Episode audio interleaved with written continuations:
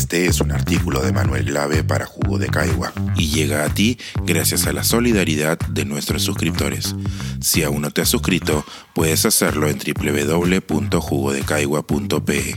Ahora puedes suscribirte desde 12 soles al mes. El viejo oeste en nuestros conflictos. Una mirada más allá de la frontera del Estado.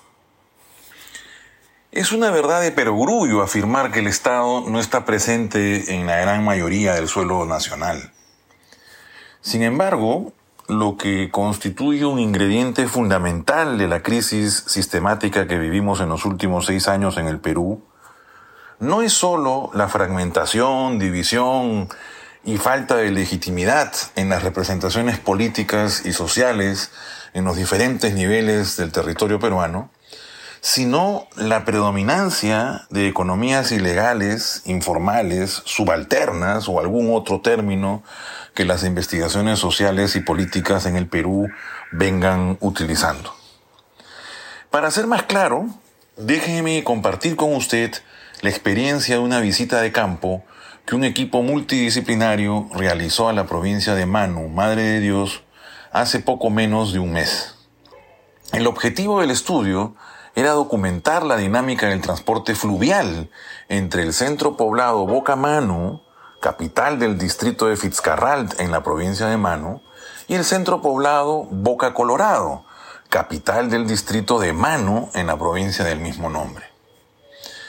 Como varios, y quizá usted sabe, este tramo en el río Madre de Dios está en disputa por un proyecto de construcción de carretera que daría conectividad a la provincia de Manu con Puerto Maldonado y que, sin embargo, cruza el corazón de un territorio y un paisaje de alta biodiversidad flanqueado por el Parque Nacional del Manu y la Reserva Comunal Amaracaire y sus respectivas zonas de amortiguamiento.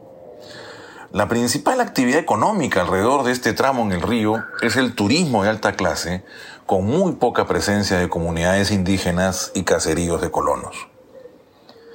Al margen de los objetivos de la investigación, lo evidente en el ámbito del centro poblado Bocamanu es que la llegada de la carretera desde Salvación y Cintuya, viniendo desde Paucartambo en Cusco, ha generado una penetración social y mercantil en un territorio relativamente lejano y aislado.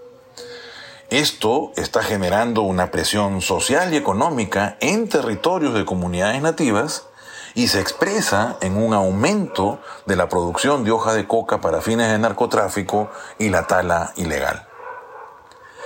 No obstante, alrededor de Boca Manu no se observa producción de minería aurífera, ya sea aluvial o con maquinaria pesada en el bosque.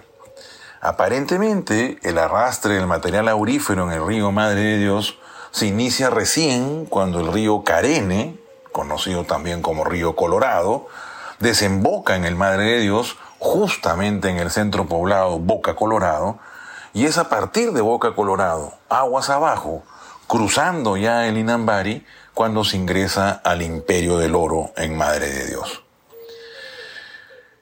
Cuando luego de recorrer la provincia de Manu se llega a Boca Colorado, los visitantes experimentamos el temor a viajar por tierra hacia los centros poblados cercanos a Boca Colorado, Huaypetue, Mazuco y Santa Rosa. Pues corren versiones de que hay asaltos en las carreteras y de gente que marca a los que transportan efectivo ya que el 90% de la actividad minera es ilegal o informal. Fue en esta oportunidad cuando nos tocó presenciar que la población de Boca Colorado justo se había organizado y logrado capturar a tres de esos asaltantes, mientras que afirmaban que habían muchos más que habían quedado libres, sueltos en el pueblo, y en una decisión política digna del lejano oeste, la población concluyó que nadie debía salir ni entrar al pueblo.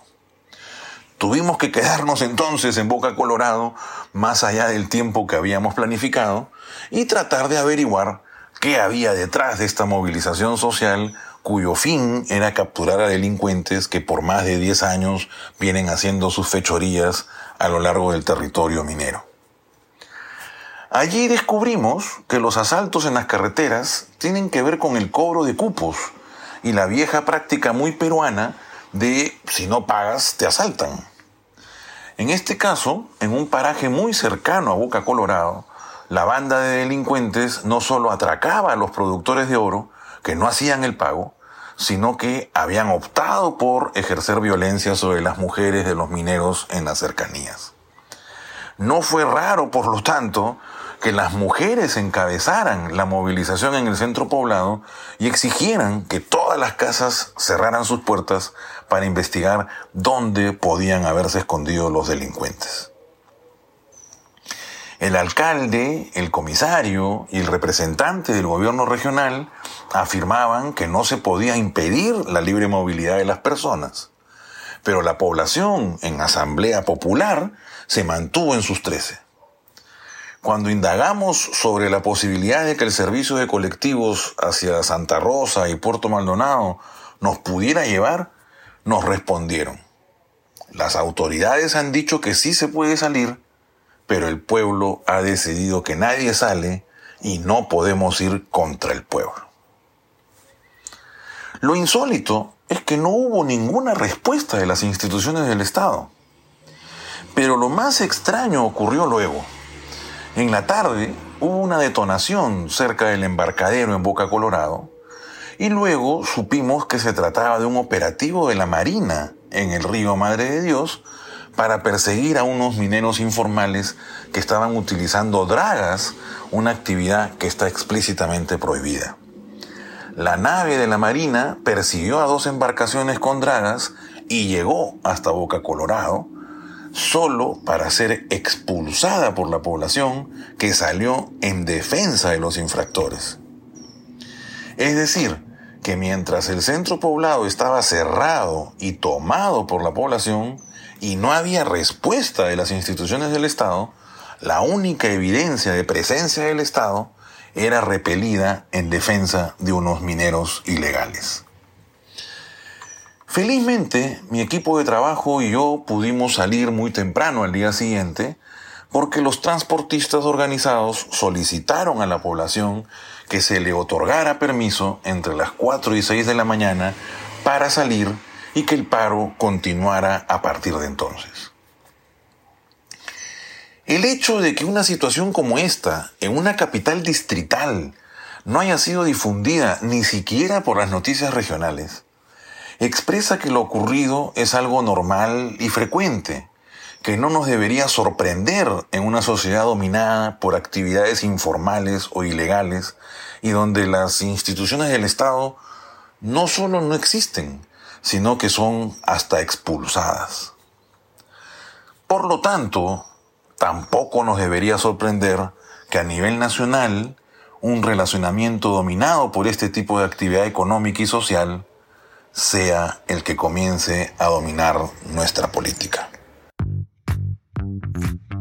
Pensar, escribir, editar, grabar, coordinar, publicar y promover este y todos nuestros artículos en este podcast cuesta y nosotros los entregamos sin cobrar. Contribuye en www.jugodecaigua.pe barra suscríbete y de paso espía como suscriptor nuestras reuniones editoriales.